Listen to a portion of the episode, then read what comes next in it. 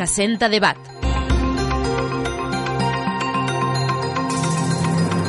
La 94.7 FM t'acosta l'actualitat de les eleccions municipals 2015. Des del 13 de maig entrevistem a tots els candidats i candidates a l'alcaldia de Picassent.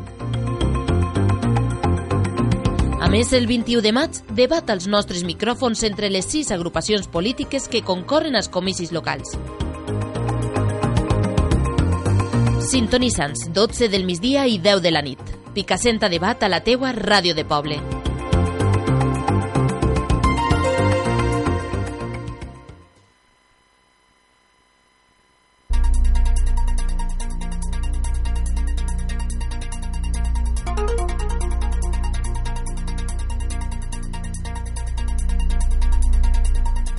Dimecres 20 de maig, Radio Loma, com diàriament, té compta, te destaca el més interessant de la campanya electoral al nostre municipi. Comencem en estos últims dies de campanya electoral amb Canviem entre tots. Sí, que tancarà la seva campanya a l'escola de la Valloana. Serà el pròxim divendres 22 de maig.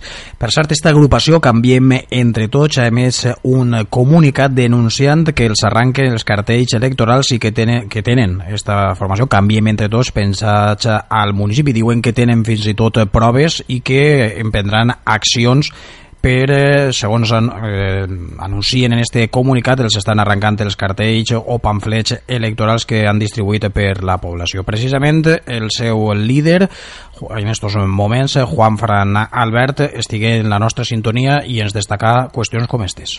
Per què és líder Juan Fran Albert? Ens ho explicava. El per què estan ja fora de l'agrupació el número 1 i 2 en eh, llistes electorals. Nosotros nos organizamos mediante primarias abiertas para que la gente pudiera votar y elegir a sus representantes.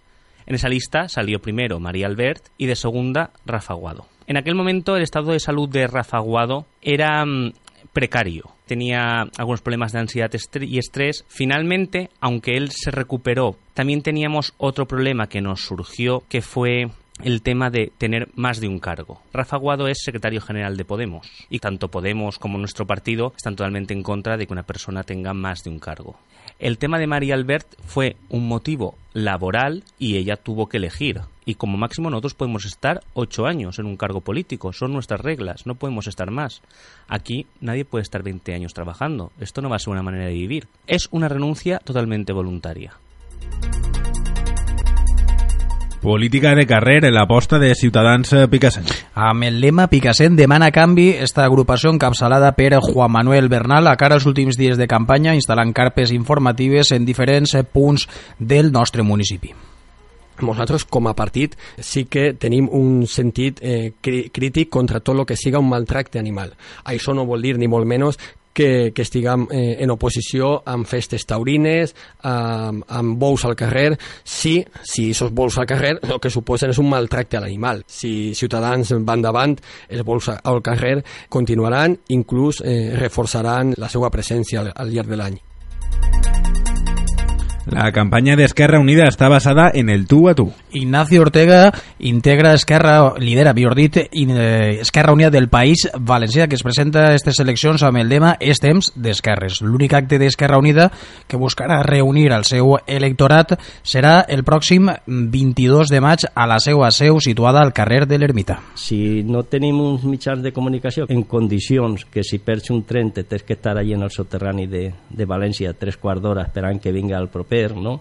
Pues que es fora mm, transport públic entenem i pensem que no és un negoci, que deu de ser un servei públic no? I per al poble. Jo crec que el, el, centre de formació passa el mateix. Si ja tenim ambulatori més a proper de nosaltres, que abans teníem que anar per a tot, per a fer-se una analítica a tota València, si ja tenim TAT, pues, i, i degut a que hi ha un, una carència de formació professional, pues entenem que tots els els instituts de formació professional tindrien que aprofitar-se per les vesprades, ampliar-los als adults o a la gent major o a la gent no tan major que vulgui millorar professionalment.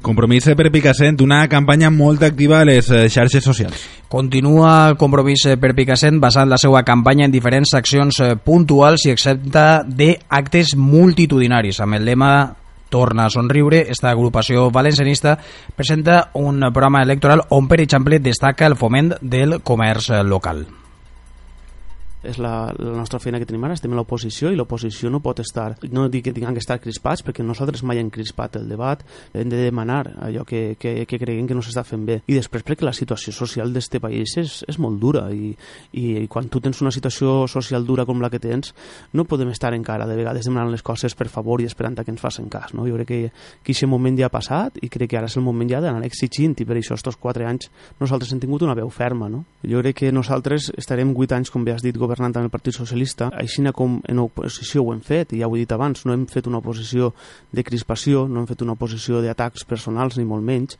en el govern tampoc ho farem això. En això que vull dir? Que, evidentment, nosaltres no tindrem cap problema, de, depenent de les situacions que hi ha gent, tindré que tornar a parlar en uns, en altres o en el que siga. Depenent de la representativitat que ens dona el poble, haurem de fer unes coses o altres. La veu d'Artur Hernández, com de tots els candidats i candidates que han passat pels nostres micròfons. Avui, en uns eh, minutets, ens visitarà la candidata socialista i actual alcaldessa Concha García. Estàvem parlant de compromís que destaca l'agència o millorar l'actual agència de desenvolupament local, crear una regidoria específica de, de treball i d'ocupació i un poble verd i sostenible. Quan diguem de crear una, una àrea que desenvolupe sols el treball, es tracta de dir, a veure, que n'hi ha uns tècnics que facin un seguiment personal de tota aquella persona que va a la bolsa de treball. Jo sé que ara es fa, però no es fa amb la professionalitat que els mateixos professionals voldrien fer i podrien tenir en aquests casos. No podem estar pendents sempre de fer quatre beques, fer quatre cursets. No podem estar sempre pendent dels mateixos plans que són el de jardineria i el de ferro. Hem d'invertir també en altres aspectes, és a dir, hem de fer moltes coses en el tema emprenedors, en el tema autònoms, hem d'ajudar a la gent. Eh, veiem com les tendes s'obrin i es tanquen en una facilitat pasmosa i això és, és molt preocupant perquè no podem permetre que la gent quan obri i tanca una tenda de seguida el que estem generant és una altra persona que està totalment empenyada no? i totalment fins a les orelles. Treballar, fer créixer, així diu el lema de campanya del Partit Popular. Han rebut els populars picassendins la visita esta setmana de l'actual consellera d'Educació, Cultura i Esport, Maria José Català. El Partit Popular de Picassent, encapçalat per Imma Guaita, demana un canvi a la localitat i basa la seva línia de treball en el foment de l'ocupació, el comerç local i la millora dels polígons.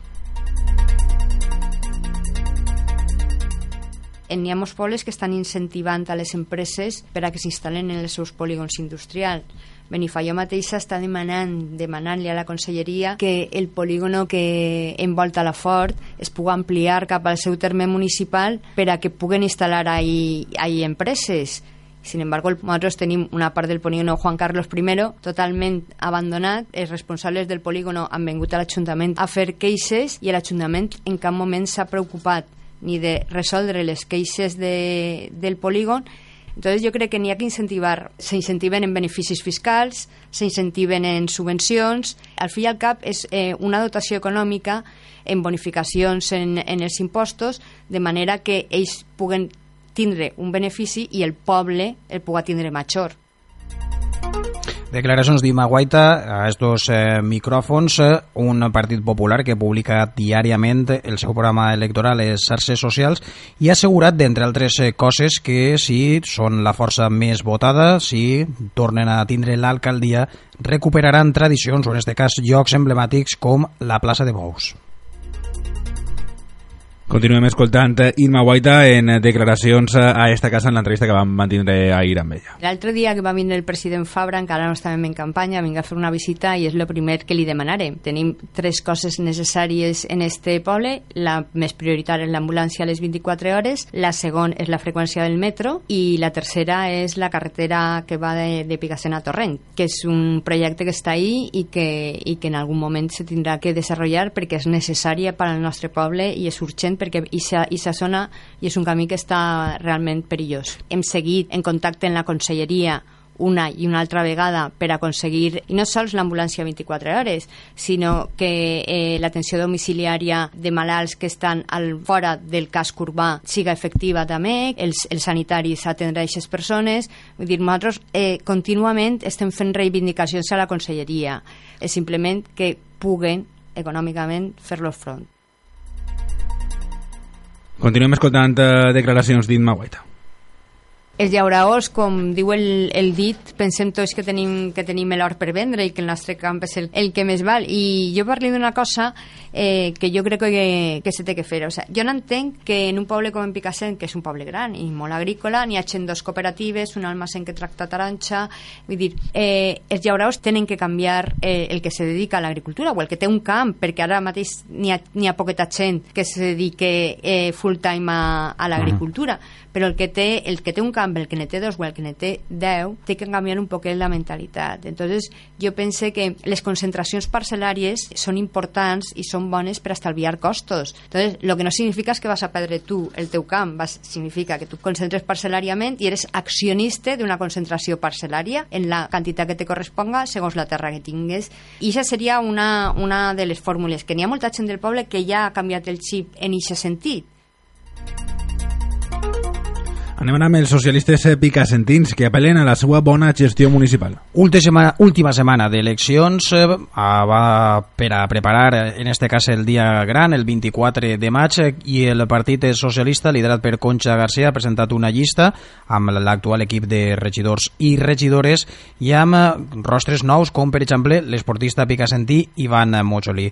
En aquests moments i a aquestes hores, quan estem fent este programa, els socialistes eh, estan acompanyats avui pel candidat socialista socialista a la Generalitat Valenciana, Ximo Puig. I en els pròxims minuts de ràdio anem a escoltar una entrevista en profunditat amb la cap de llista i aspirant a l'alcaldia del Partit Socialista, Concha García. Escoltem ara alguns eh, dels moments més destacats d'esta entrevista. Arran de tanta corrupció que estem tenint, que això no vol dir que totes les persones, tots els polítics siguin corruptes, se demana un portal de transparència. Em pareix perfecte perquè els polítics treballem amb els diners dels ciutadans i els ciutadans tenen el dret de saber en què es gasten els polítics els diners. I si efectivament tots els polítics haverem sigut persones honrades, a hores d'ara no estaríem en la situació que tenim. Tu saps que nosaltres eh, tenim ja un portal de transparència que estem posant a poc a poc per a que la gent puga estindre-lo, diguem-ne, al seu abast i continuarem treballant amb ell pots anar-te'n al perfil de transparència i tens ahir pues, bueno, tots els acords plenaris, les contratacions, i va posant-se a poc a poc. Per què? Perquè mm, encara tenim temps, segons mm, el secretaria, la llei encara no està tancada i a poc a poc estem posant-la. L'Ajuntament de Picassent, evidentment, els diners del superàvit no sols els diners de superàvit, sinó els diners del pressupost, se'ls ha gastat sempre en millorar el benestar i qualitat de vida dels veïns de Picassent. Que li destinem diners al banc? Clar que li destinem, però tot això també repercutís en benefici dels ciutadans. O és que anar minorant el deute en el banc no repercutís? Però mira, eh, això mos ho manen des de l'Estat que X diners del superàvit tenen que anar per a pagar al banc. I nosaltres ho paguem però mira si la situació econòmica de l'Ajuntament és bona gràcies al superàvit que no sols paguem interessos al banc d'aquest superàvit sinó que la resta ho invertim en Picassent. A hores d'ara, jo te puc dir que segurament la setmana que ve, sense anar més lluny, i per a que no digueren que és electoralista, vull dir, perquè també verem pogut començar en campanya electoral, pues la setmana que ve se van asfaltar no sé quantíssims guerrers i tot això és del superàvit de l'Ajuntament. També Concha García en esta entrevista parla de qüestions per la qual se la critica. Això de que l'alcaldessa eixen les fotografies, jo ja no sé ni com qualificar-ho. I si l'alcaldessa ho tinc claríssim, sóc l'alcaldessa de tots Eh? I l'alcaldessa està en tots els actes. Tu te creus que l'alcaldessa, si està donant els prèmits, no van eixir en companyia dels guanyadors si els estic donant jo? Si estiguera donant-los l'oposició, eh? en aquell cas, pues efectivament, vull dir, eixiria l'oposició. Jo ja moltes vegades més ric. I és la preocupació que té l'oposició. Per què no s'ha preocupat l'oposició de fer oposició? L'única oposició que té l'oposició són les fotografies de l'alcaldessa per favor. És que al final hi ha ratlla que dius, bueno, és que no ho sé, on estan? On està l'oposició? Quan tenim que anar a concerts, quan fan activitats municipals, quan mos tenes col·lectius, on està l'oposició? O és que l'oposició sols té treball en les comissions eh, que no aporten cap proposta i no al costat dels veïns? On està la realitat que coneix l'oposició del poble? Altre punt destacat d'esta entrevista, el mercat municipal. El mercat és un servei de la ciutadania, no és un servei d'uns quants paradistes, no, és un servei municipal i és un servei que quan ahir optaren a unes parades, ells tenien una normativa i tenien unes bases i ells acceptaren el que tenien. El mercat s'inaugura un 9 de juliol, eh, recordaré sempre, vespre de Sant Cristòfol, i al dimarts de la setmana següent ja te deien que no l'obrien perquè no era rentable. Anem a veure, anem a donar un bo de confiança si és rentable o si no és rentable. Jo n'estic segura que n'hi ha comerços en la localitat que n'hi haurà vesprades que no entrarà ningú. Van a la d'ells, volen fer de su capa un sallo. I no és això. Ells tenen un plec de condicions, tenen unes bases que han de complir i el que no poden fer és fer el que vulguin. Perquè és que n'hi ha venedors que sí que volen obrir i ells han de tenir un respecte per a tots els venedors del mercat. Pots escoltar el complet d'esta entrevista en uh, la nostra sintonia 94.7 FM en uns minuts uh, en quant acabe este repàs a l'actualitat o a les 10 de la nit i també ho pots uh, fer a través del nostre canal d'Ivox com també trobaràs allí la resta de continguts de campanya electoral tant les entrevistes com els repassos diaris que fem a l'actualitat que hem fet des d'esta ràdio 94.7 FM i te recordem que demà tenim el debat de campanya a la nostra sintonia. Sí, avui tal vegada Salva siga el gran titular de la jornada, no el nostre debat, sinó el que es va fer ahir a Alacant entre les set forces no totes, però set forces que es presenten a les eleccions a nivell de Generalitat Valenciana, un gran titular, podríem dir, allò de que Ciutadans no, parla, no pactarà amb el Partit Popular.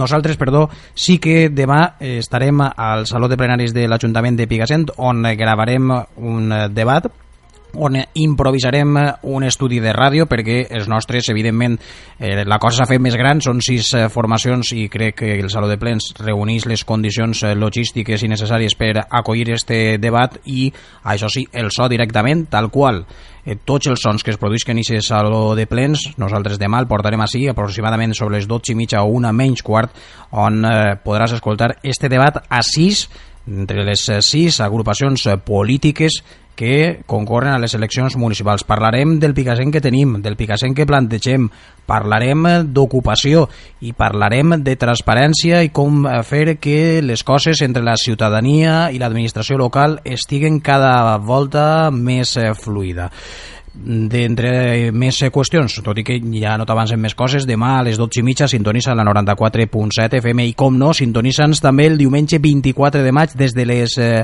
7 i mitja de la vesprada, on ja et donarem detalls de participació, on parlarem amb eh, tots els candidats i candidates que es donen la seva impressió en les hores prèvies d'esta gran festa de la democràcia del dia 24 i, evidentment, a partir de les 8 de la vesprada nit seguirem minut a minut, mesa a mesa, col·legi electoral, rere col·legi electoral, per contar-te quin o quins són els guanyadors de les eleccions, perquè ja se sap allò, Salva, que en les eleccions eh, després parles en tots i tots han, han guanyat. Ja veurem si tots guanyen el pròxim diumenge 24 de maig.